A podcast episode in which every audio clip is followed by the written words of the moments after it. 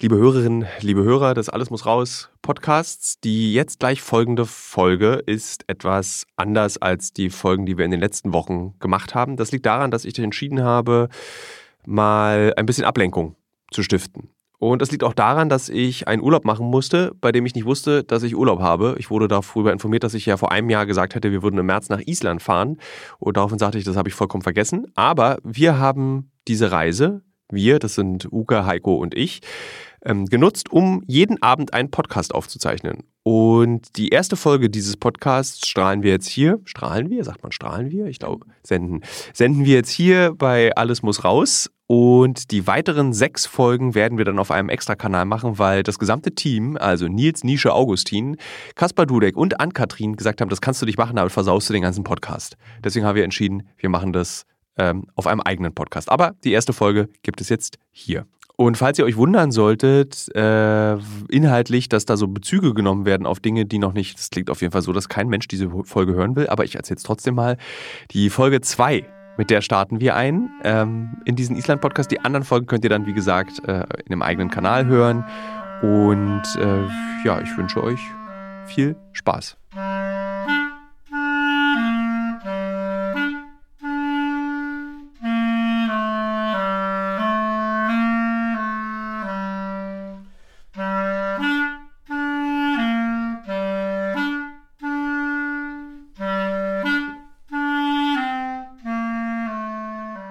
Aber wenn ich auf dem Rücken liege, signalisiert das meinem Körper, dass es jetzt nicht für lange geplant ist, sondern eher für kurz.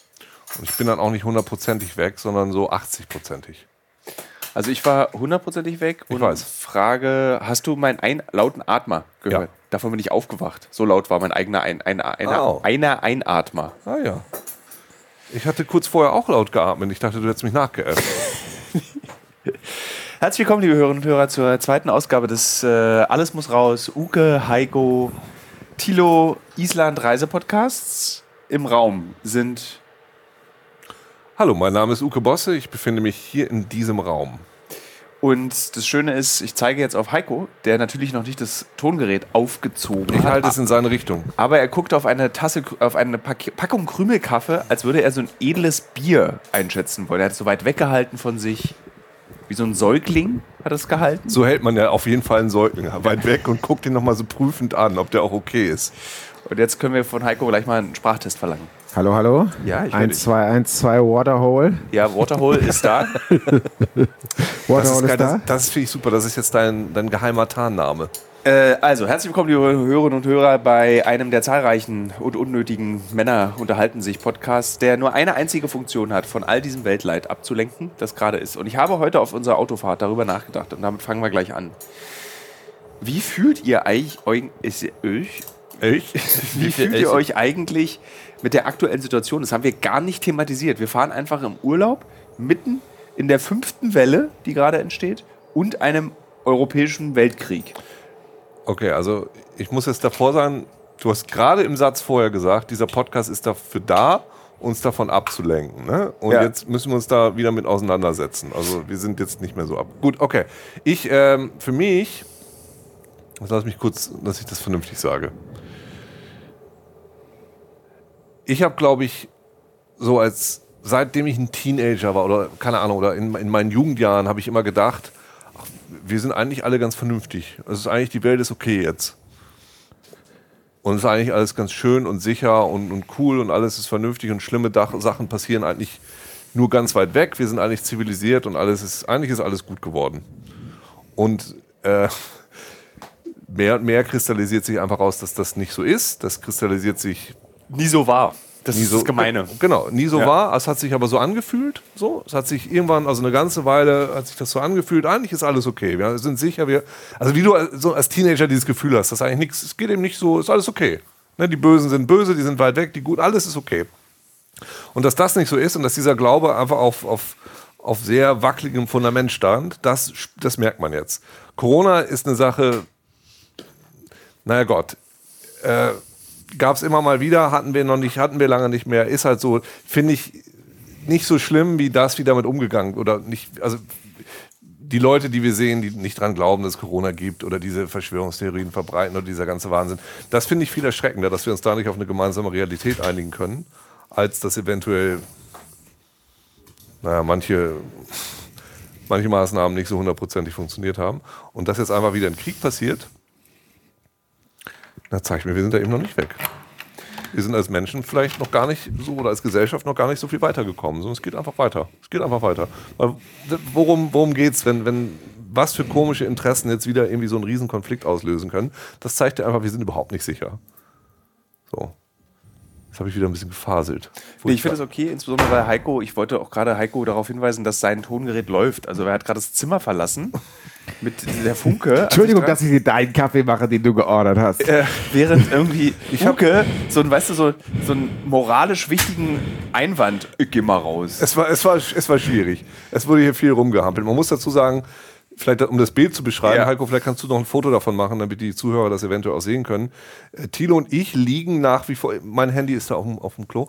Äh, Thilo und ich liegen nach wie vor in unseren Betten. Und ich möchte das, wie ich nach wie vor auch gerne mit Ernie und Bert vergleichen. Ja. Wobei ich mich eher als Bert sehe und Thilo als, als Ernie. Und Heiko macht sich hier gerade einen Krümelkaffee und hat sich aber geweigert, Bier für uns zu holen. Das kann er dann gleich machen. Und schön mit der, mit der Einfach nach da swipen. Einfach nach da swipen. Dann erster. Weihnachtsfeiertag, dem Vater wird das neue Handy erklärt.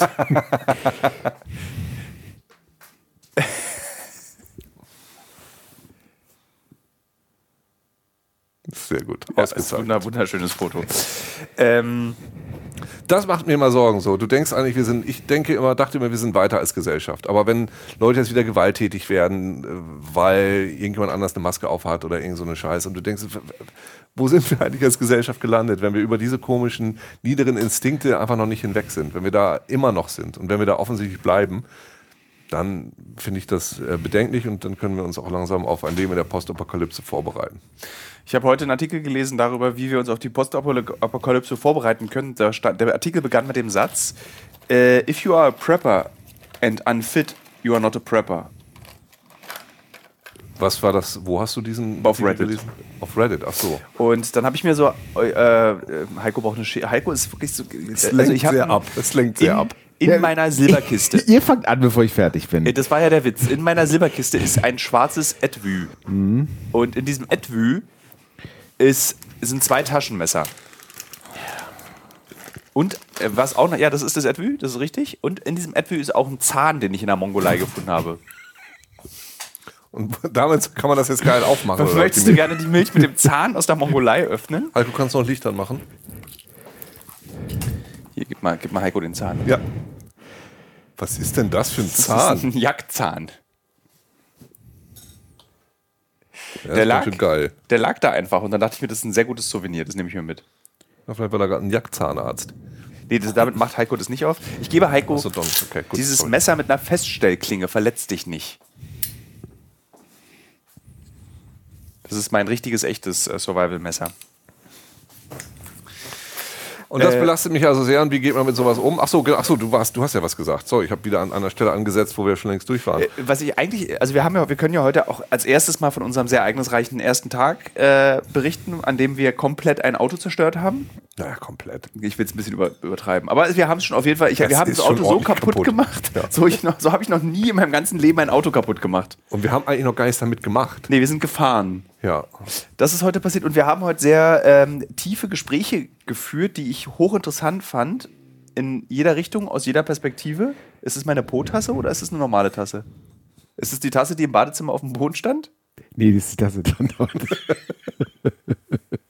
Ach stimmt, ich dachte aber auch schon, nehme ich vielleicht die Tasse dort, aber äh, mit der hast du ja was anderes vor. Das können wir dann auch nochmal erläutern in diesem Podcast, Okay. wofür eine Po-Tasse da ist. Ja. Ähm, und ich habe mich gefragt, ob wir diese Diebigkeit äh, dieser Gespräche reproduzieren können in einem Podcast.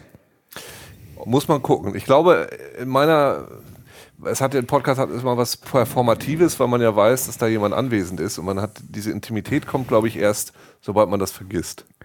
Vielleicht packen wir diesen Podcast hinter die Bezahlschranke. Dann hört den auch keiner. Das ist eine sehr teure Bezahlschranke. Nein, nee, also ich glaube, ich glaub, niemand ist bereit, für uns 3, 5 Euro im Monat zu bezahlen. Wo, wo hast du denn? Das gibt's bei iTunes, kannst du so machen, gibt es so ein? Abo. Und Ah, bei okay. Spotify kannst du auch so ein Abo. Der Krümelkaffee scheint ganz scheußlich zu schmecken. Äh, und wenn man das hinter diese Bezahlschranke macht, ich hatte nämlich mal bei Instagram so eine Umfrage gemacht, würdet ihr für diesen Podcast bezahlen? Dann bräuchte ich mir keinen Stress mehr machen mit Werbung und dann habe ich meine Ruhe. Und äh, überwältigende 98% haben Nein geantwortet.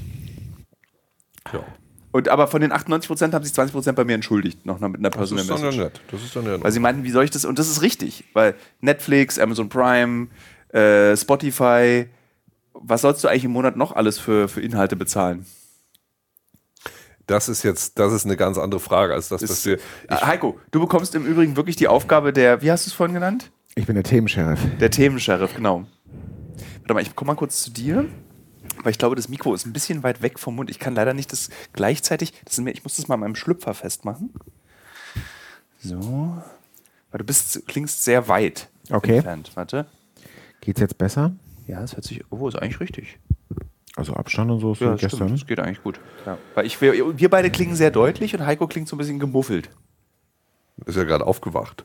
Hast du auch geschlafen, Heiko? Ich habe kurz geschlafen, ja. Also so fünf Minuten, aber auch so wie Uke. Vielleicht war ich eher so 70 Prozent äh, weg, tatsächlich. Also ich glaube, Körper 100 Prozent weg, aber Geist 50 Prozent da. Nee, es kommt nicht auf 70 Prozent.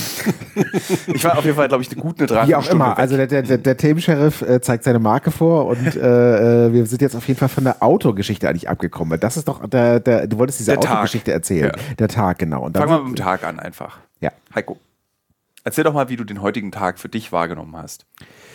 Ja, wir sind ja gestern Nacht sehr spät, also um, keine Ahnung, 4 Uhr deutscher Zeit hier erst angekommen, ähm, indem wir direkt vom Flugzeug äh, hier die erste Etappe nach äh, Stykisholmur hinter uns gebracht haben, in den äh, Westen von Island.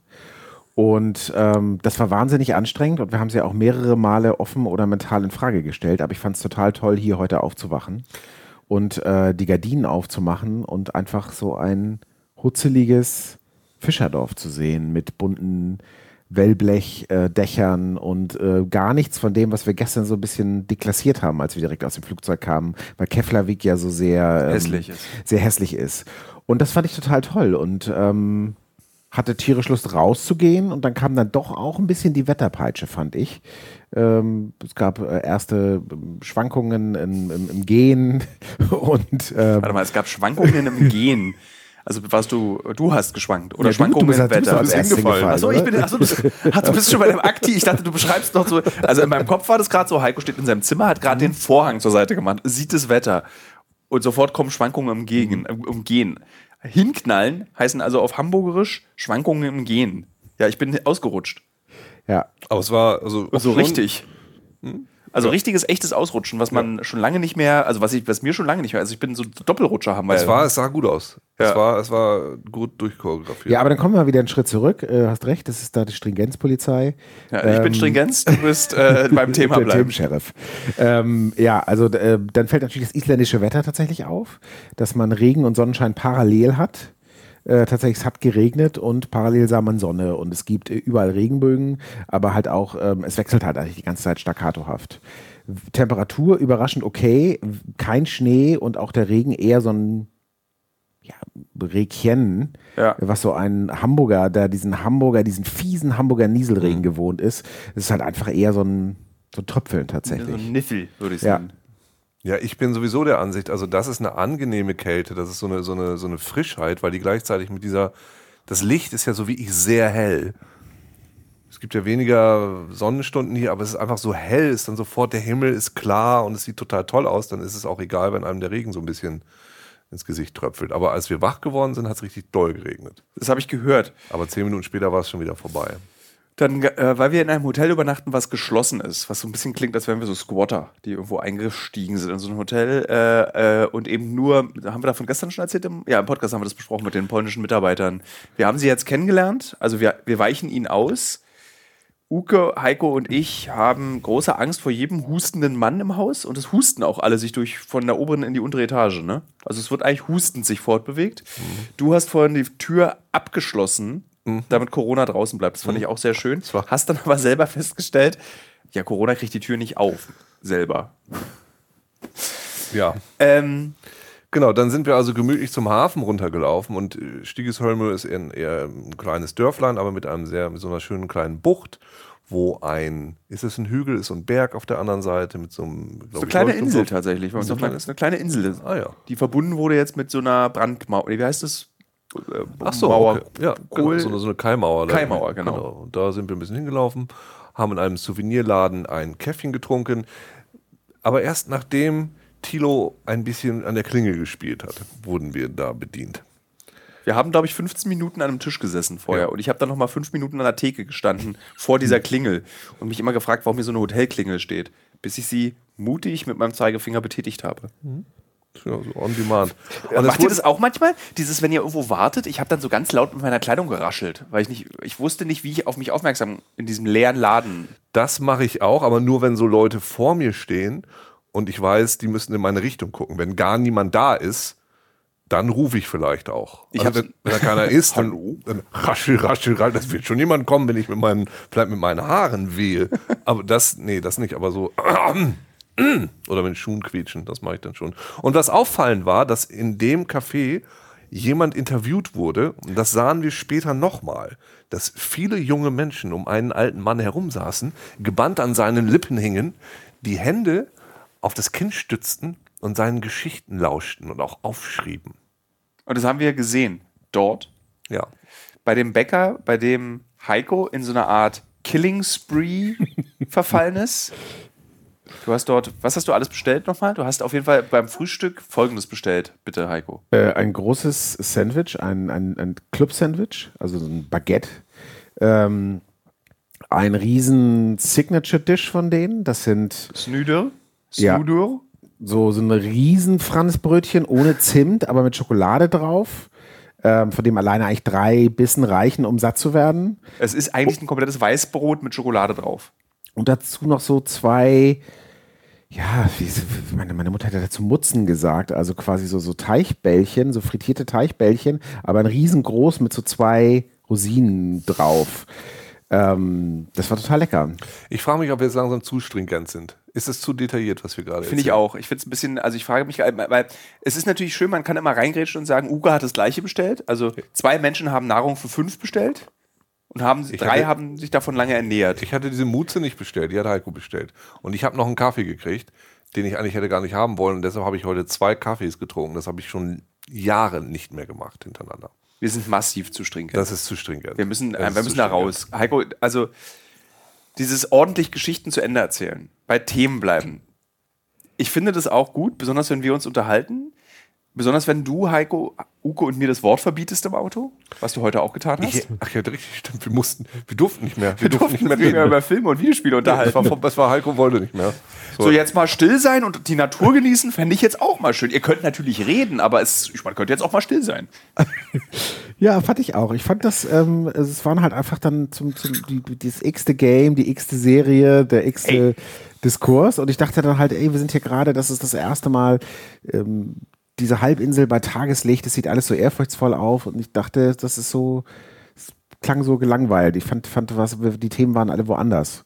Und das wollte ich im Moment auf mich wirken lassen. Ah, du wolltest Immediacy, du wolltest in diesem Moment gerade sein. Ja. Wir erinnern uns daran, dass Heiko nach zehn Minuten Stille in diesem Auto anfing, von seinem knarzenden Rücken zu erzählen. Ich weiß immer nicht so richtig, ob Heiko jetzt gerade so guckt, bin ich hier der Arsch der Gruppe? Werde ich hier geärgert? Ich mach doch gar nichts. Ich bin doch genauso nett wie Heiko und äh, wie und Tilo. Warum bin ich hier so ausgrenzt? Heiko, ich möchte dir versichern, dass niemand dich ausgrenzt in dieser Gruppe. Wir sind alle drei gleichwertig nervig für den anderen. Ja. Ist das eigentlich, leuchtet dieses Kreuz oder wird das nur so angestrahlt? Ich fühle mich gerade ein bisschen aus dem Fenster raus, sehe ich so eine Kirche und da oben drauf ist ein leuchtend weißes Kreuz, das so ziemlich hart in meinem Gesichtsfeld gegen den schwarzen Himmel, äh, dunklen Himmel mich Mach davon mal Fotos. Aber ich kann nicht beruhigen, es leuchtet. Es leuchtet? Ja, es ist nicht die Sonne, die den letzten Strahl da ähm, irgendwie raufwirft. Naja, das Ziel, die Aufgabe des heutigen Tags war ja, ähm, ich wollte euch die lauwarme Quelle zeigen. Ja. Eigentlich heiß, aber beim letzten Besuch nur lauwarm. Genau. Und dann haben wir diese Tour gemacht, die für eine Stunde ist es ungefähr anderthalb, anderthalb Stunden, würde ich sagen. Ist von hier entfernt. Eine Stunde muss man hin zu so einem Abzweig und Du fährt hast das mit einer halben Stunde Ich habe mit einer halben Stunde. Du, 20 Minuten sind wir da. Ach, guck mal, ich auch laufen. Äh, und dann ist Heiko, äh, ähm, von hier mit dem unserem wirklich extra dafür gemieteten Land Rover Discovery ein so ein Auto für so beschwerliche Wege eigentlich gebaut. Ja, Land kein Super Pro Offroad, aber schon auch, ähm, also mit schon Island-Wissen ähm, gechartert, sage ich mal.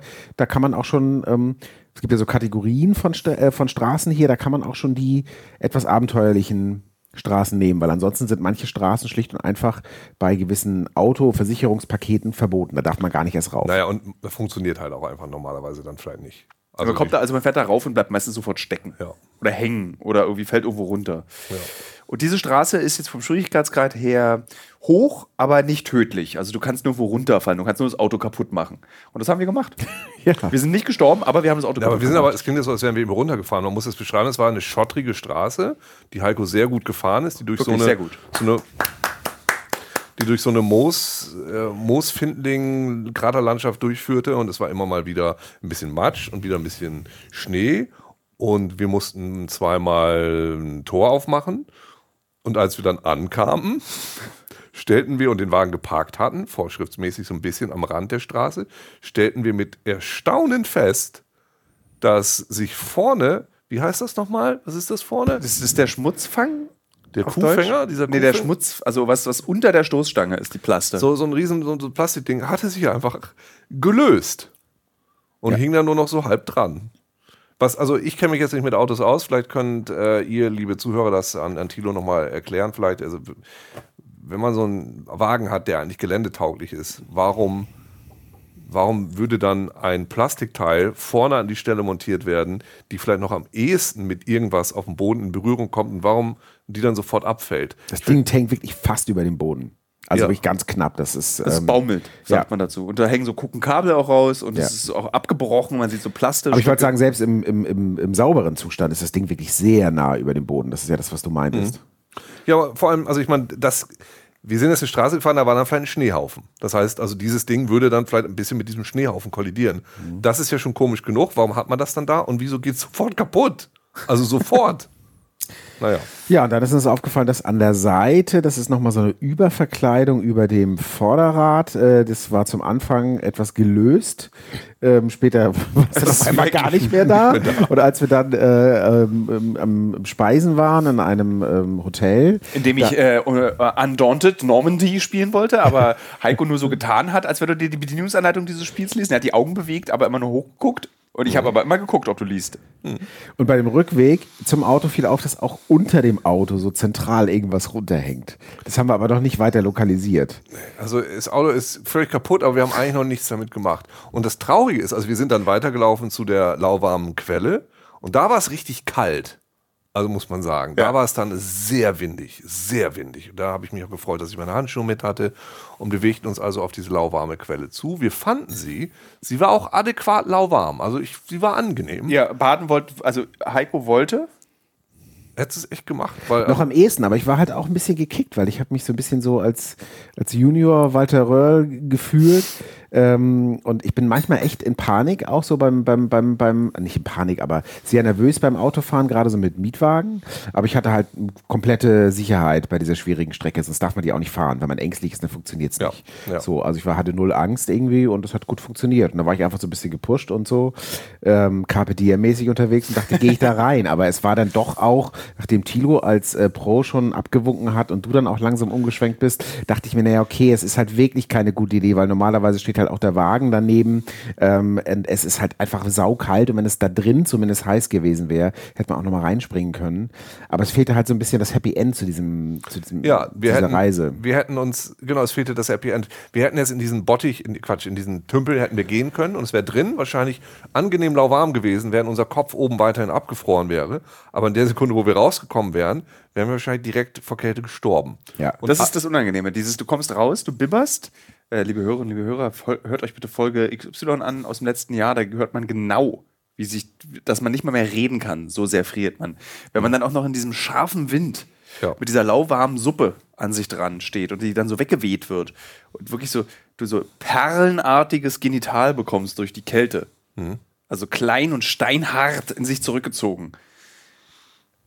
Dann hast du da keine Freude mehr. Nee, und vor allem, also wir hatten Da ist zwar auch die Freude mit, dann wäre das Happy End ist verflogen. Genau, und wir hätten uns, wir wären aber nicht wieder warm geworden da. Und dieses Anziehen dann in der Kenntnis, also das war. Das haben wir da gelassen. Sind wieder zurückgestapft und sind wieder zurückgefahren. Mit wenig Erfahrung, aber einem kaputten Auto mehr. Ja. Und dann haben wir natürlich sofort, also weil natürlich gehört sich das so, wenn man ein Auto gemietet hat, direkt die Emergency Services angerufen. Natürlich direkt. Das ist ja klar. Und dann Bescheid gesagt. Nee, warte mal. Was ist da nochmal passiert? Die Emergency Line äh, war 25 Minuten lang frei, also ein Freizeichen, aber es ist niemand rangegangen.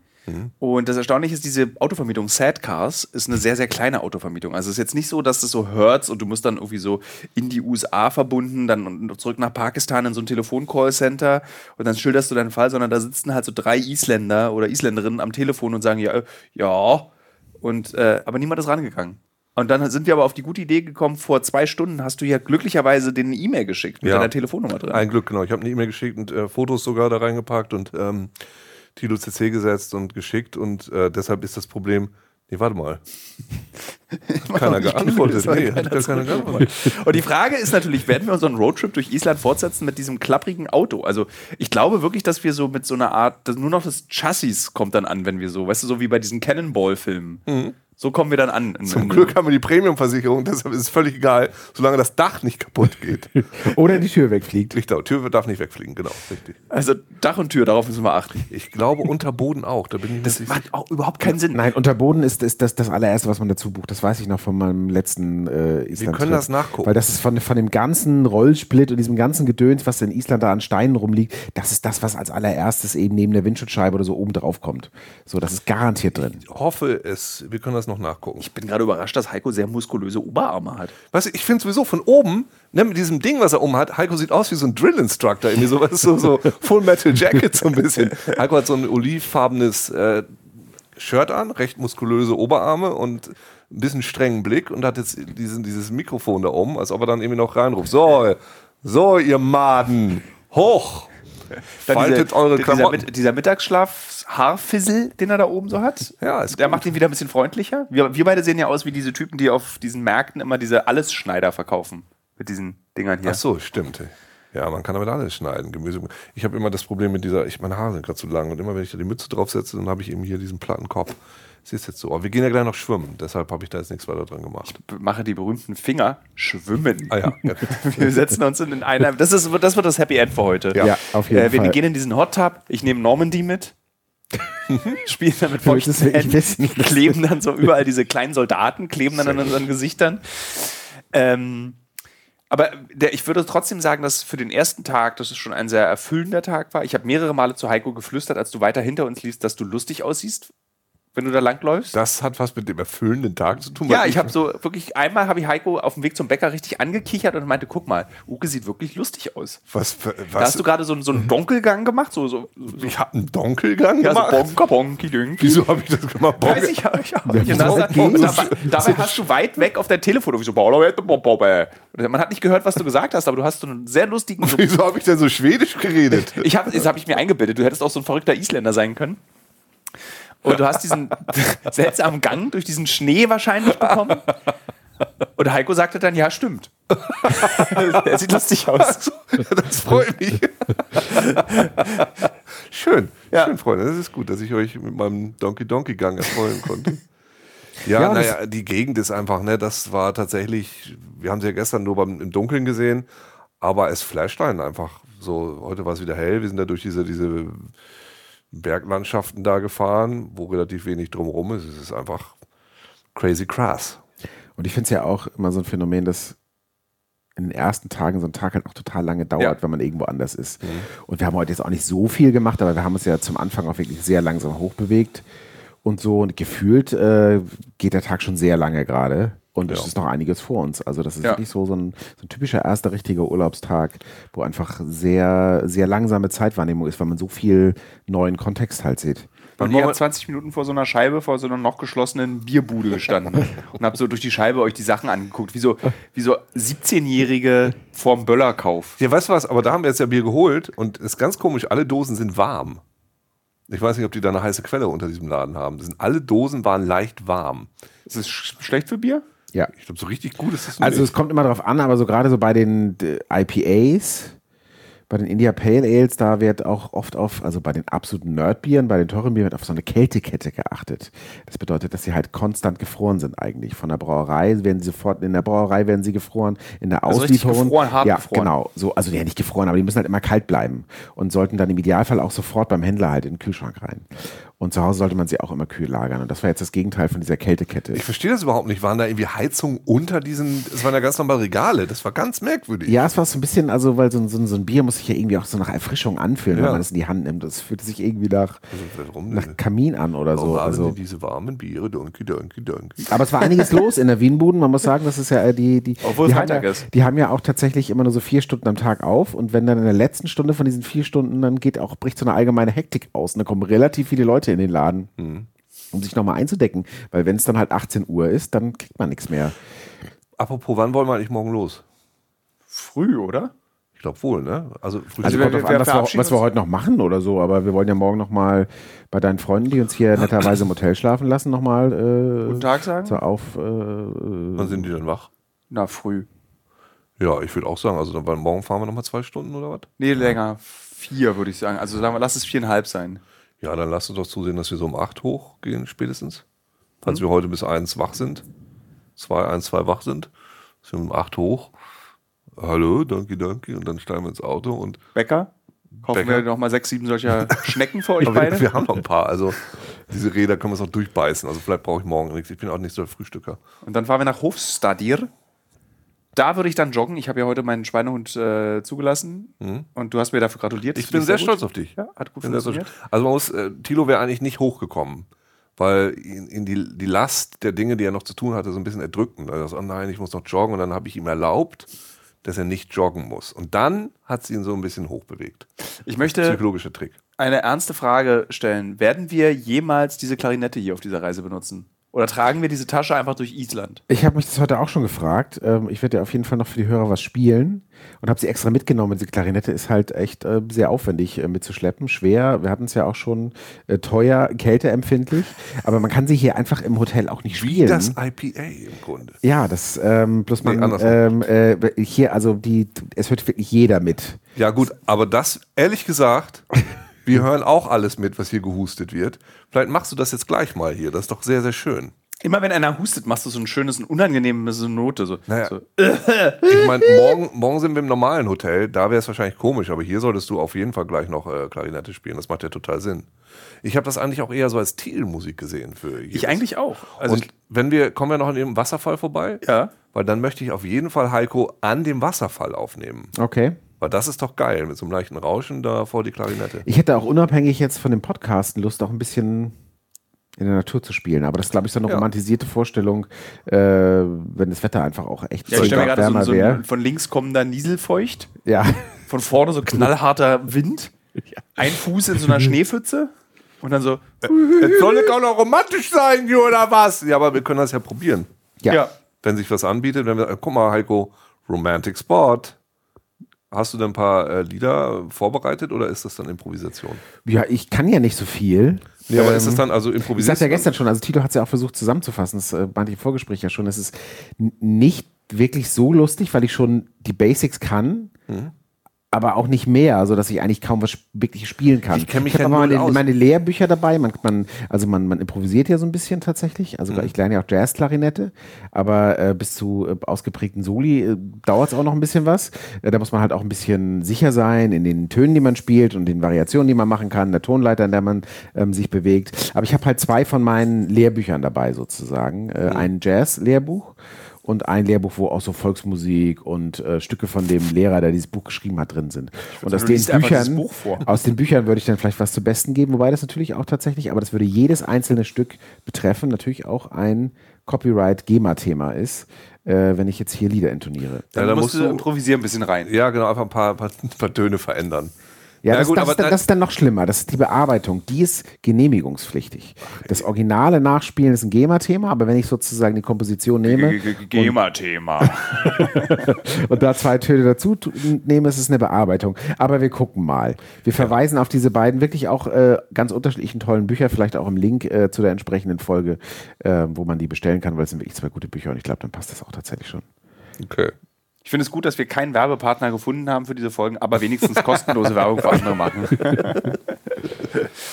ähm, ja, wir fahren morgen dann nach Hofstadie. Das ist ein sehr schönes Hotel, in dem auch meine Eltern geschlafen haben, schon mal, was ein bisschen weird ist. Können wir ihr Zimmer kriegen, glaubst du? Ich Weißt glaube, ja, ich glaube, es ist nicht voll. Da haben meine Eltern nach 25 Jahren nicht rauchen, haben die beide heimlich wieder eine geraucht. In dem Hotel? In dem Hotel vor einem Jahr. du, warum das denn? Weil sie einfach dachten, sie haben mal wieder Bock, eine Zigarette zu rauchen. Dann im Hotel. Ja, auf, da gibst du, du hast dann so einen Balkon und kannst dann von diesem Balkon kannst du einfach rauchen. Ach so, okay.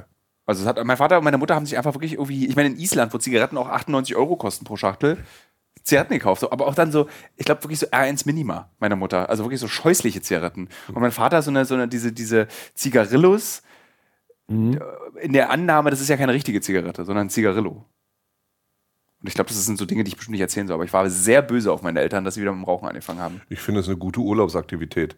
Vor allem dann weiß man es ja noch mehr zu schätzen, wenn man Hast sich du mal so, geraucht? so eineinhalb Jahre habe ich Schnur geraucht. So mit 23, 24 Jahren. Boah. Ich habe in meinem Leben eine einzige Packung Zigaretten gekauft und sonst habe ich einfach auf Partys bei anderen Leuten mitgeraucht. Achso, Schnorch, das wäre so ein. Äh, Nee, ich hab, Ich hab, Friesischer ich hab, du, hast so, Tabak du hast so Schnor ausgesprochen, nicht Schnorr. geschnort oder ich habe so. Schnorr geraucht. Das ist so, das ist So- so, Moos. ist, man zieht anderen Leuten Zigaretten aus dem Mund, öffnet sie und macht sie in Tabak rein. Das ist Schnorrtabak. Du hast auch geraucht früher. Stimmt, du hast auch viel, ordentlich. ja, wir haben beide ordentlich richtig geraucht, viel geraucht. Ordentlich, 20 Jahre lang, gib ihm zwischendurch immer mal wieder ausgesetzt, aber dann durch Sportzigaretten ähm, wieder angefangen. Und äh, ja, bin jetzt relativ über den Berg. Aber ich war ja auch schon ein, zwei Mal schwerer krank und ich dachte mir, also irgendwann, wenn man dem Schicksal von der Schippe springt, sollte man es auch nicht zu sehr forcieren. Das dachte ich aber auch nach dem ersten Mal. Aber äh, da habe ich trotzdem wieder angefangen und bin jetzt, glaube ich, fünf Jahre rauchfrei und habe immer gesagt, so, wenn ich in dem Moment, meine Mutter stirbt, nicht wieder anfange mit dem Rauchen, dann habe ich es geschafft. Meine Mutter ist gestorben vor zwei Jahren und ich habe nicht wieder angefangen. Insofern halte ich mich jetzt schon für über den Berg. Ich finde, es ist ein sehr drastisches Messinstrument, ob man es geschafft hat, nicht mehr zu rauchen. Ja, aber ich denke mir, also ich habe du deiner Mutter das ist damals das, erzählt? was ist das Allerschlimmste, was in meinem Leben passieren kann? Und das ist dann in dem Moment der Tod meiner Mutter gewesen. Und wenn das Allerschlimmste mich dann nicht irgendwie, weil das ist ja so dieses Ding, man klammert sich dann an irgendwas und die Zigaretten, da kann man sich dann irgendwie festklammern, total unlogisch natürlich, weil die Sucht beherrscht einen ja, anstatt man sich, dass man sich daran festklammern kann. Aber das ist ja so die Raucherlogik und ähm, also meine Mutter habe ich es nicht erzählt, dass, äh, dass ich dann, wenn ich dann, ne, das, das, das war irgendwie, das ist relativ schnell zu Ende gegangen, dann Ich weiß nicht, wie man da richtig nachfragt, obwohl das eigentlich total interessant ist, weil ich habe vor kurzem mit meinem besten Freund Andreas darüber gesprochen, dass wir jetzt langsam in dieses Alter kommen, wo unsere Eltern gebrechlich werden, sterben, wo die Großeltern sterben und wie man damit umgeht. Weil die Großmutter meines besten Freundes ist äh, vorgestern gestorben an Corona, an Alter und Corona. Und irgendwie dieses, ich, diese unüberwindbare Tatsache, dass das einfach, wir müssen uns damit auseinandersetzen. Es ist unausweichlich. Das macht mich total fertig. Ich denke total oft daran. Irgendwie so, wie, wie, wie, wie, wie kann man denn damit umgehen? Mit diesem Gefühl und mit diesem, mit dem Gedanken, das beschäftigt. Also ich will nicht daran denken. Ich will meine Eltern ansehen und nicht dieses Gefühl haben. So, bei dir, Heiko, ist es jetzt leider passiert, es ist vorbei. Du hast, du, du musst mit der Trauer umgehen zu lernen.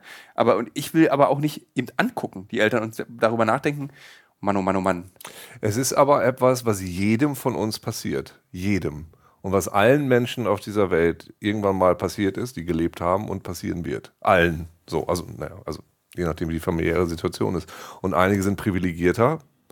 Da passiert es vielleicht später und, und schneller oder schmerzloser oder sowas. Und bei anderen ist das halt hart. Deshalb, das ist so ein bisschen das, was ich erzählt habe. Das ist das Gegenteil davon mit meiner Tochter. Ne? Ich habe eben eine Tochter, die ist ein Jahr alt und mich flashen einfach bestimmte Sachen, die für mich jetzt wahnsinnig neu sind, die aber im Grunde ein ganz normaler Teil vom, vom Menschsein sind, dass ich meine Tochter, ich bin zum ersten Mal sieben Tage weg von ihr und ich vermisse sie total und das ist total krass und das ist, natürlich ist das so, weiß jeder wahrscheinlich, aber es ist halt so und genauso ist das mit diesen Eltern und deshalb, ich, ich mag da auch gar nicht dran denken, weil man sieht es an, meinen- an den Eltern. Also mein Vater hat jetzt, war jetzt einmal bei mir zu Besuch in Köln, hatte große Probleme, die Treppe hochzukommen. Wie alt ist dein Vater? 75 jetzt. Nachdem der also immer, wie ich, der hat Fußball gespielt, der war sportlich, sonst was, echt harte Probleme, die Treppe hochzukommen, dann merkst du schon so, oh ja, okay, hm, das ist unheimlich. Ja. Aber mir persönlich, weiß ich nicht, hilft der Gedanke, dass es allen Menschen genauso geht und die meisten Menschen da irgendwie irgendwann irgendwo durch wahrscheinlich irgendwie mit klarkommen. Aber das sage ich aus einer privilegierten Position raus, dass es mir eben noch nicht so schlimm passiert ist. Darf ich dich fragen, Heiko, was deine Mechanismen waren, deine Coping-Mechanismen, um mit Trauer umzugehen? Also habe jetzt ja zwei Sachen eigentlich, die, die du angesprochen hast. Erstmal so die Vorbereitung darauf äh, und das andere ist natürlich die, die ähm, Nachbereitung sozusagen. Und der Vorbereitung habe ich immer irgendwie versucht, mich vorzubereiten, schon seit 15 Jahren oder so, dass meine Mutter von mir geht. Also mein Vater ist vor 15 Jahren gestorben und meine Mutter hat immer gesagt, so im Hinblick auf Krankheiten, es gibt nichts, was sie nicht hat. So, und ähm, insofern war es halt auch schon so, dass sie auch hätte früher scheiden können. Aber das ist, war eigentlich im Grunde genommen unproduktiv, weil du kannst dich auf das nicht vorbereiten. Und ähm, das Einzige, was leider zum Bewusstsein kam, ist genauso schlimm, wie ich es mir die 15 Jahre ausgemalt habe, als es tatsächlich dann ähm, der Fall war. Aber ähm, das, was man machen kann, ist wirklich, und das ist jetzt, jetzt natürlich irgendwie jedem offensichtlich, ist, dass man als Vorbereitung eher die Zeit genießen sollte, die man mit den Menschen hat, wenn sie noch leben. Und ähm, ja, die Eltern halt auch nicht mit einem ängstlichen, mitleidigen Blick äh, anguckt. Oder dass man vielleicht auch versucht, das mit denen zu thematisieren, was bei mir nie so der Fall war, weil ich in einer Familie aufgewachsen bin, in der über solche Sachen nie gesprochen wurde, über Gefühle wurde nicht gesprochen und so weiter. Das wäre natürlich der Premiumweg, dass man die eigene Sterblichkeit auch schon reflektieren kann. Ich glaube, das hätte mir auch extrem geholfen. Und irgendwann habe ich dann angefangen, meiner Mutter über den Tod zu sprechen, als schon klar war, dass sie sterben wird. Das ist noch eine ganz andere Situation. Um jetzt kurz zum anderen noch zu kommen, das Klarkommen damit ist extrem schwierig, weil wir so eine Kultur haben, die keinen Umgang mit Trauer hat in Deutschland. Und es gibt ja in anderen Kulturen, anderen Ländern einfach ganz viele Rituale. Und Rituale kann man von außen immer total als seltsam erachten, dass, keine Ahnung, ja müssen, wenn jemand stirbt in der Familie, muss 30 Tage lang äh, die, wenn, wenn der Mann stirbt, muss die Frau schwarz tragen oder irgendwie der äh, Leichnam wird in der Familie aufgebahrt und da muss genau das und das passieren und was weiß ich, hängt natürlich auch von der Religiosität ab und so weiter. Und das haben wir in Deutschland einfach nicht. Und man wird da so komplett alleine gelassen. Der Tod ist ja auch ein Tabuthema, weil sich keiner damit wirklich auseinandersetzen will und dementsprechend ist man auf so eine Trauer auch nicht vorbereitet. Und äh, letztendlich äh, gibt es dann halt so einen so so so Leichenschmaus, wie man im Norden sagt, also das Kaffeekränzchen. Ja. Und ähm, so, und letztendlich danach ist man halt auch alleine. Und gerade wenn alle weg sind, wie bei mir, ist das ganz schön schwierig. Ich habe dann irgendwann auch schon vorher, als meine Mutter krank war, auch eine Therapie angefangen und das ein bisschen begleitet dann auch tatsächlich. Aber ähm, es gibt auch so richtige Trauergruppen, damit höre ich dann auch gleich auf, ähm, wo man dann auch wirklich das Trauern auch so rauslassen kann, wo man sich bewusst in einer Gruppe dran erinnert. Hatte ich auch mal überlegt hinzugehen, aber dann kam halt auch schon Corona und dann gab's so, waren so Gruppen dann keine gute Idee mehr und dann ist die Idee irgendwie ja, verfallen und ähm, ich habe damit selber zu kämpfen. Und ich glaube, dass wenn ich 30 Tage nach irgendwelchen religiösen Regeln äh, Rotz und Schwefel geheult hätte, hätte mir das geholfen. Ich, also es ist, es ist ja wahrscheinlich, es ist, es ist ja eine psychologische Sache. Also Trauern ist ja, ist ja ein Prozess, der, der dir auch hilft. Also wie einem Weinen hilft, wie Weinen dann eine Katharsis auslöst oder sowas oder ein Auseinandersetzen, was sich in dem Moment auch super schlecht anfühlt und, und, und schlimm ist, wo man, glaube ich, durchgehen muss. Ich habe einen, einen Freund, der z- 2004 gestorben ist und der war so mitten im Leben und der ist so völlig sinnlos gestorben. Das hätte also der ist bei einer Party, ist der umgekommen, der ist aus dem Fenster gefallen. So. Und so völlig sinnlos. Also er hätte nicht sein müssen und der hatte noch super viel vor in seinem Leben. Und das ist, das ist, das ist so traumatisch oder so dramatisch, finde ich das. Ich gehe äh, einmal im Jahr, der ist äh, in Norddeutschland begraben, ich gehe einmal im Jahr zu seinem, seinem Grabstein und dann trinke ich was mit ihm und das ist so mein Ritual und ich bin dann immer noch traurig. Und das ist immer noch eine Sache, wo ich, wo ich, wo ich drüber trauere, was für mich dann aber, wenn ich das einmal in diesem Jahr gemacht habe, dann ist das wieder halbwegs, dann komme ich da wieder mit klar. Dann ist das natürlich nicht besser, dass es passiert ist. Aber das ist so eine fortlaufende Sache, die aber so, ein- so ein Ritual geworden ist, die, glaube ich, irgendwie Sinn macht. So. Was war nochmal das Ziel dieses, Pod, dieses Podcasts? Ich Äh, Zerstreuung und äh, nein, aber ich finde, dass das Thema, das ist ja, es ist ja wichtig darüber, also es ist, äh, also ich habe euch beiden jetzt zugehört, wie ihr darüber gesprochen habt und habe mir parallel vorgestellt, ist es zu traurig? Und ich so, nee, ich finde, das hat ja was sehr Ich bin ein Hilfreiches. bisschen traurig gerade wieder, aber ja gut. äh, äh, es hat ja was, ich, ich, es ist ja, glaube ich, auch einfach hilfreich, wenn man darüber spricht. Also zum Beispiel wollte ich dich fragen, ich hatte bei meiner Oma, die 2019 im November gestorben ist, als dann Corona kam, hatte ich ganz oft den Gedanken, bin ich froh, dass Oma das nicht mehr erleben muss. Jetzt mit meiner Oma durch diese Corona-Pandemie durch, das wäre ganz grausam geworden. Und dann habe ich manchmal, ist das ein schäbiger Gedanke? Dass ich sage, zum Glück ist sie tot? Ich habe es auch gedacht bei meiner Mutter tatsächlich. Weil das wäre einfach eine soziale Isolation noch mehr gewesen und auch ein Risiko mehr. Und in dieser, wir sind ja immer noch nicht durch damit äh, und werden vermutlich auch dieses Jahr noch nicht durch damit sein. Und ich, das wäre halt einfach. Also ich habe es bei mir auf den Sterbeprozess tatsächlich bezogen, weil ich konnte halt. Also meine Mutter war im Krankenhaus und auch in verschiedenen Hospizen, sogar in mehreren. Und da konnte ich halt die ganze Zeit dabei sein.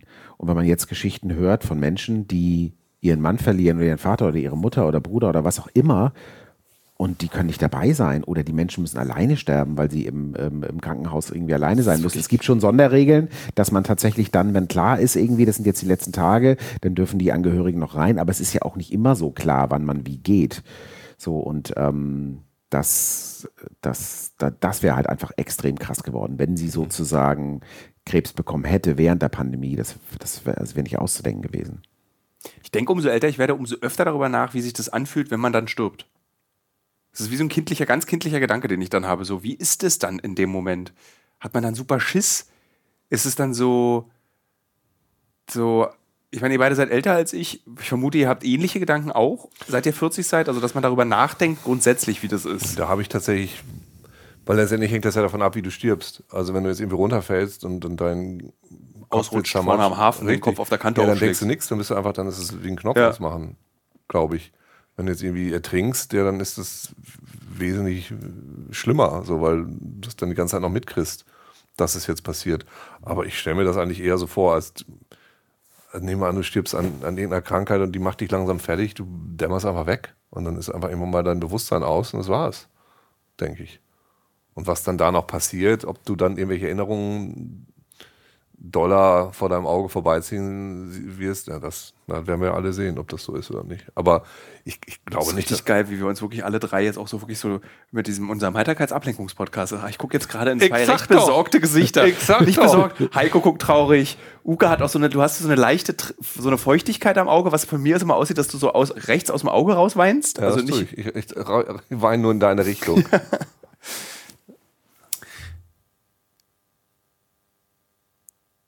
Jetzt sind wir so nachdenklich still auch noch. Das ist das Beste. Jetzt, brauchen wir, jetzt bräuchten wir die Klarinettenmusik. Wenn Jetzt so keiner wir- was sagt, müsstest du einfach die Klarinette nehmen und dann so. ja. Oder das Bier holen. Das Bier holen ist eine gute Idee. Das ist nämlich jetzt im, im, im Auto. Ist um acht. Wie ist denn eigentlich überhaupt der Plan? Also jetzt gehen wir essen, ne? Nee, Waden. Also ich fände es auf jeden Fall noch ganz gut, irgendwas zu snacken. Also Ich auch. muss Ich hab- ich habe nicht, richtig- hab nicht richtig Hunger. Wir haben die Chips. Ja, wir haben sehr, ja, ja, wir haben sehr viel geile äh, Lakritzriegel auch. Ähm, da bin ich sehr froh drüber. Die Traume rocken mich auch wieder in Grund und Boden. Aber ähm, so ein, so ein, so ein, so ein Gulaschsüppchen oder irgendwie so etwas, ich weiß nicht, was man nicht kriegt für Suppen. Aber irgendwie so was kleines snacken, das wäre eigentlich ganz gut. Gibt es im Schwimmbad Schwimmbad-Pommes?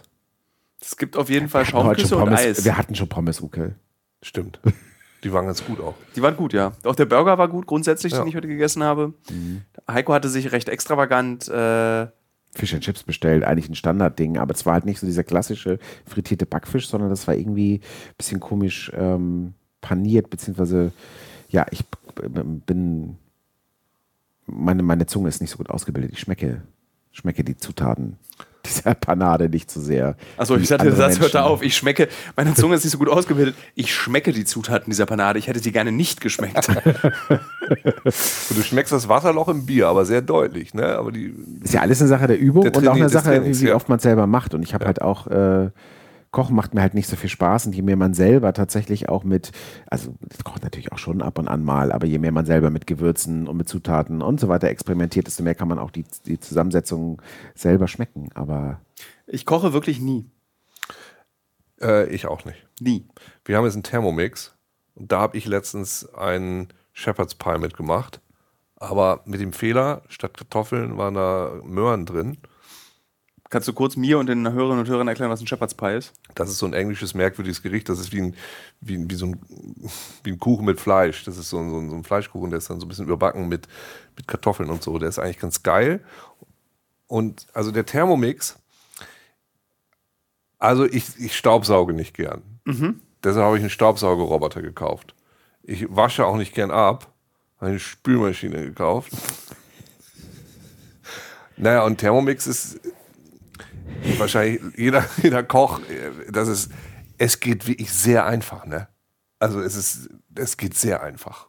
Ich mache es trotzdem nicht. Ich habe das einmal gemacht. Was, kann, mir- ich weiß immer noch nicht, was ein Thermomix ist. Für mich ist es Du ein weißt es Mixer. gar nicht? Ein Thermomix ist so ein, Ich, also ein Kollege, Michael Menzel, sehr geschätzt als Gast in diesem Podcast, ist großer Thermomix-Fan.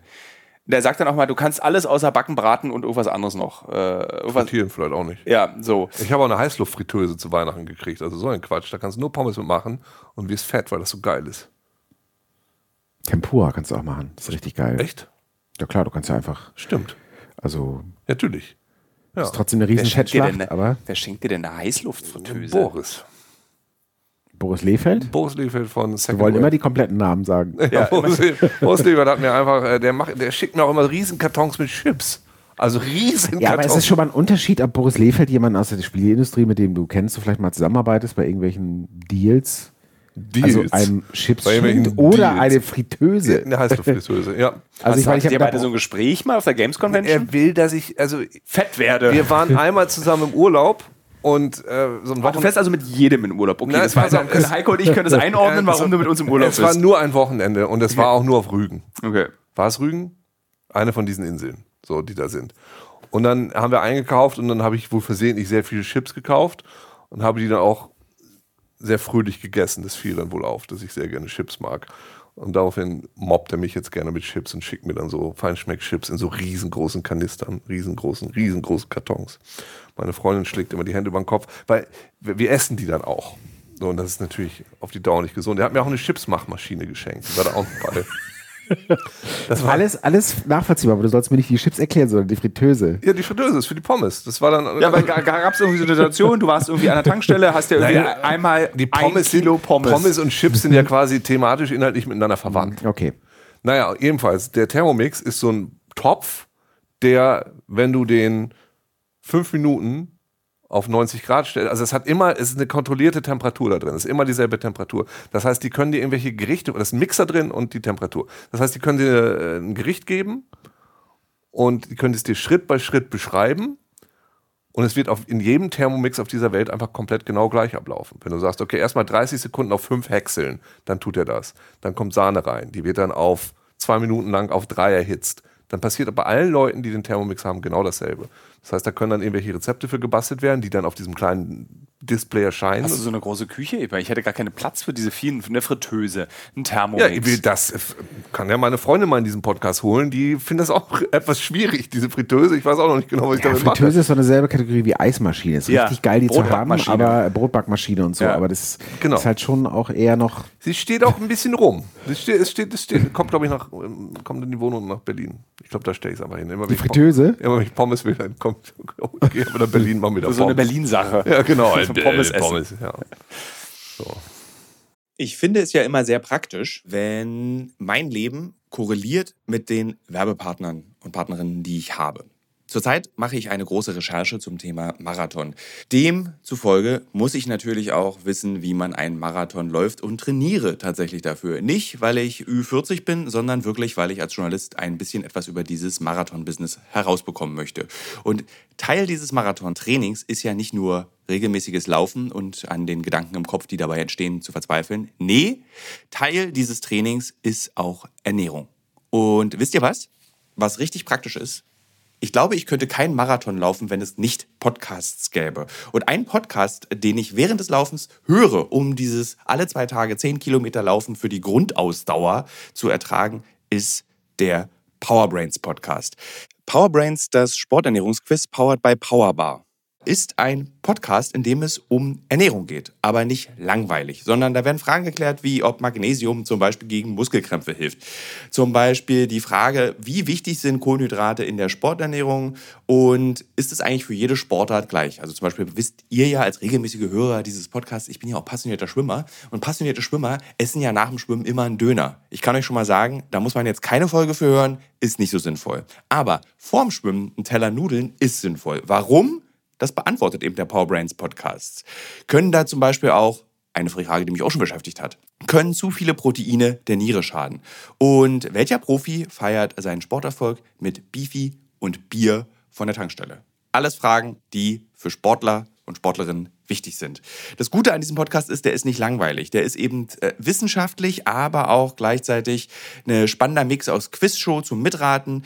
Dazu gibt es Interviews, Anekdoten und sehr aufschlussreiche Wissensvermittlung mit Host Danny Herzog. Bis zum 14.03. gab es folgende Gäste.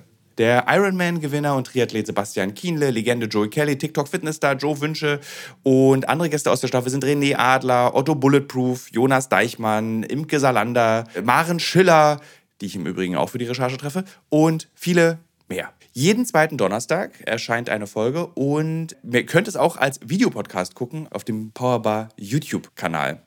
Ja, ich würde sagen, wenn ich es beim Laufen höre, könnt ihr es auch beim Laufen hören oder wenn ihr die Innenseite eines Backofen reinigt oder wenn ihr Staubsaugt oder wenn ihr ähm, lange Pendelstrecken mit der U-Bahn habt, Straßenbahn oder im Auto. Egal. Es ist ein guter Weg, um die Zeit zu vertreiben. Es ist ein guter Weg, etwas über den eigenen Körper zu lernen. Was? Was? Hm? Wo haben, worüber haben wir geredet? Wir Kochen? haben eigentlich darüber geredet, wie der weitere Abendverlauf Ach so, ist. Wir genau. gehen jetzt noch in, in die Schwimmhalle, Pommes, genau, so war das. gehen schwimmen. Also ich habe noch keinen Hunger. Ich kann mich aber erstmal in den Hotpot setzen. Danach wäre es natürlich super, wenn man irgendwas Kleines zu knabbern hätte. Ich glaube, was ich machen werde, ist, ich werde äh, durch das Nicht-Joggen gehen, werde ich trotzdem ein Kilometerchen schwimmen und dann zu euch, das sind 20 Minuten, Ja. dann komme ich zu euch in Hotpot und dann Und wir haben heute also dieses fette Frühstück gehabt und diesen fetten Burger slash Fish and Chips. Müssen wir noch mal heiß essen? Nö. Aber irgendwas essen wir. Wir haben, ja, das ist richtig. gut. Da Aber das klären wir, äh, Wir unter können- uns und wir, später. Wir können da hinten gibt es eine schöne Tankstelle. Da kann man sehr schön abends sitzen und äh, den Fettgeruch auch in die Kleidung übergeben. Da habe ich. Bock drauf. Das können wir nach dem Schwimmen okay, dann machen. gehen wir jetzt als erstes schwimmen, würde ich sagen. Ja, Ja. gehen wir als erstes schwimmen. Liebe Hörerinnen, liebe Hörer, vielen Dank, dass ihr bei dieser aufmunternden Folge Lebensbejahend. lebensbejahend dabei wart. Das war Tag 2 der Ablenkungsreise von Uke Heiko und mir, Thilo Mischke. Tschüss. Tschüss. ich traue mich nicht. Tschüss.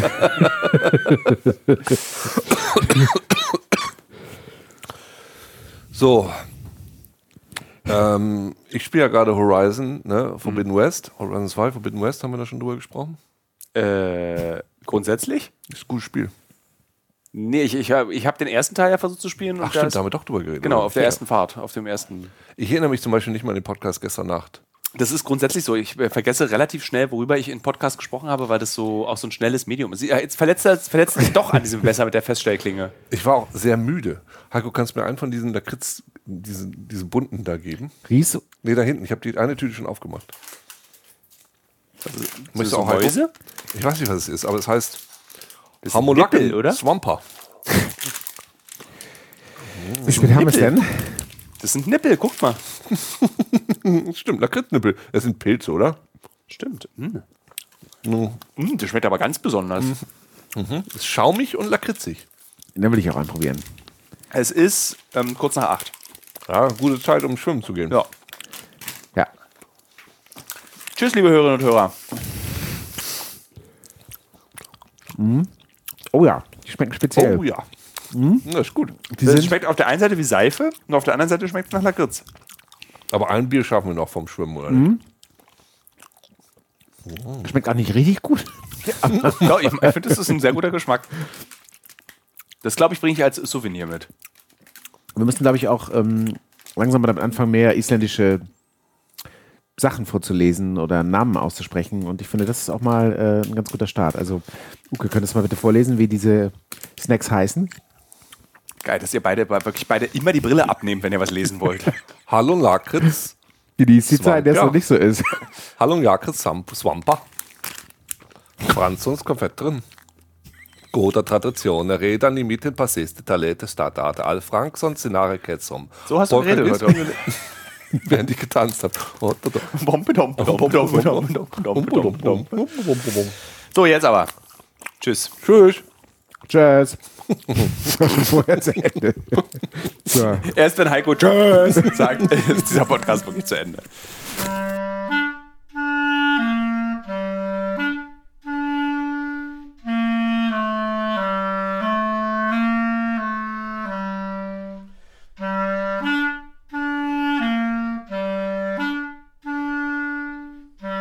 Das war die erste Folge des Island-Spezials. Der Podcast trägt den Titel Die Wahlfahrt.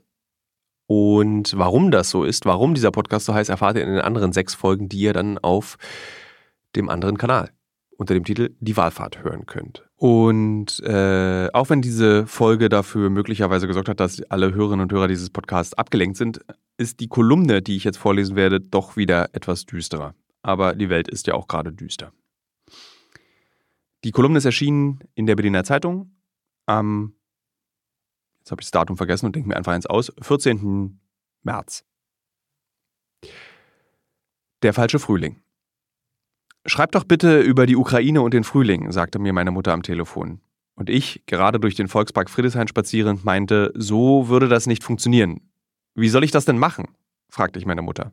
Mach einfach, sagte sie und legte auf. Meine Mutter ist recht rabiat am Telefon. Entweder ärgert sie mich, indem sie so tut, als würde sie mich nicht hören und zwingt mich in quälenlange Verbindungsmonologe, die nur aus Hallo und ich kann dich nicht hören bestehen, nur um dann, kurz bevor ich verzweifelt auflegen will, zu sagen, war nur ein Spaß. Oder sie bittet mich, netter zu meinem Bruder zu sein. Aber nun denke ich darüber nach, wie ich über diesen Frühling und diesen Krieg schreiben kann, was, wie das beides zusammenpasst, ob es passt, ob es passen darf. Menschen, die hier im Volkspark die Menschen hier im Volkspark die Gesichter gefaltet von Ängsten, die sich nicht trauen zuzugeben, und der ersten warmen Sonne, die Schneeglöckchen aus. Buh, nochmal. Die Menschen hier im Volkspark. Die Menschen hier im Volkspark, die Gesichter gefaltet von Ängsten, die sie sich nicht trauen zuzugeben, und der ersten warmen Sonne, die Schneeglöckchen aus dem Boden und Menschen aus den Wohnungen treibt. Sie flanieren eingehakt, trinken Kaffee aus Pappbechern mit Plastedeckeln, obwohl sie das vernünftigerweise nicht mehr tun sollten. Stöcker werden für satte Hunde geworfen, Paare flechten ihre Finger ineinander und lieben sich nur durch ihre winterkalten Hände. Sie lachen ohne Geräusch an ihren frisierten Frisuren vorbei. Kinder probieren ihre draußen Weihnachtsgeschenke aus. Es ist friedlich. Ich habe im Verlauf der letzten Jahre die Fähigkeit verloren, den Krieg in meiner Wirklichkeit zu ignorieren. Vor allem liegt es daran, dass ich in vielen Kriegsgebieten dieser Welt als Journalist eines verstanden habe. Die Normalität ist überall möglich. Ich kann, wie viele der Hunderttausenden Geflüchteten, die Angst vor dem Tod über den Frieden legen. Hier sein heißt nicht sicher sein. Hier sein bedeutet nur, ich sterbe noch nicht. Der Kopf, der Kopf aber arbeitet weiter. So wie ich früher Butterbrotpapier über Fotografien gelegt habe, um sie abzupausen, kann ich heute diese abgepausten Bilder meiner Erinnerung aus Kriegsgebieten über Berlin legen. Ich sehe etwas, das mich erschreckt. Ich kann mir den brennenden Fernsehturm vorstellen, die pfeifenden Mörsergranaten, die globale Bedrohung durch Nachbarn. Die Angst wurde in der letzten Woche besonders deutlich, als Wladimir Putin mit Atombomben drohte. Plötzlich war der Krieg nicht nur in der Ukraine, sondern auch hier, Plötzlich war Krieg nicht mehr nur hilfsbereit und solidarisch zu sein, sondern er bedeutete vielleicht das Ende von dem, was wir als normal bezeichnen. Hast du Jodtabletten? fragten mich meine Freunde, und ich sagte nein. Kauf dir die nicht, sagte ich. Das ist gefährlich, erkläre ich. Was ich aber habe, und das nur, weil ich sie im Ausland brauche, nicht weil ich ein irrer Weltuntergängler bin, der in einem Brandenburger Bunker Dosenlasagne versteckt, ist eine sogenannte Grabbag. Eine Tasche, in der sich alles Wichtige befindet, so dass ich unabhängig von Bankautomaten in ein anderes Land reisen kann. Ausreisen kann. Pass, Geld, Snickers, eine Wärmedecke und einen Kompressionsriemen, mit dem sich Extremitäten abbinden lassen. Die Tasche steht in meiner Kammer. Ich denke zum ersten Mal in meinem Leben an diese Tasche, obwohl ich in Deutschland bin. Ich setze mich auf eine Bank am Spanienkämpferdenkmal von Fritz Kremer. Hier habe ich im letzten Jahr einen Mann beobachtet, der sich und seine imposante Erektion sonnte. Ich fand das frech. Ich sehe, die, ich sehe die berstende Lust am Widerstand in diesem Denkmal, das ich seit 41 Jahren kenne. Ich denke an die ukrainischen Zivilisten, die sich diesem Widerstand anschließen werden, und ich weiß, was die Folge sein wird, weil ich es schon gesehen habe, weil ich mit unzähligen Menschen darüber gesprochen habe. Ihre Geschichten sind gleich, nur die Gesichter sind anders. Es wird Frühling werden in der Ukraine, die Menschen werden nicht aus Liebe ihre Hände ineinander verschränken, sondern um sich zu verabschieden, für immer oder auf Zeit. Die Katzen der Ukraine werden miauend hungern, die Kinder werden ihre Draußengeschenke zurücklassen müssen. Die Cafés werden notdürftig gebaute Molotow-Cocktails sein. Draußen ist man nicht zum Spazieren, sondern zum Besorgen und Überleben. Dieser Krieg, er wird vorbei sein, aber er wird die Menschen, die ihn erlebt haben, nie wieder verlassen. Auf diesen kriegerischen Frühling wird ein Sommer folgen, aber vergessen werden die Menschen, egal auf welcher Seite dieses Konflikts, niemals. Die Seele kennt kein richtig oder falsch, sie kennt nur krank oder gesund. Wie der Frühling, der nur schön oder hässlich sein kann. Es gibt kein Dazwischen. Wir hören uns nächste Woche.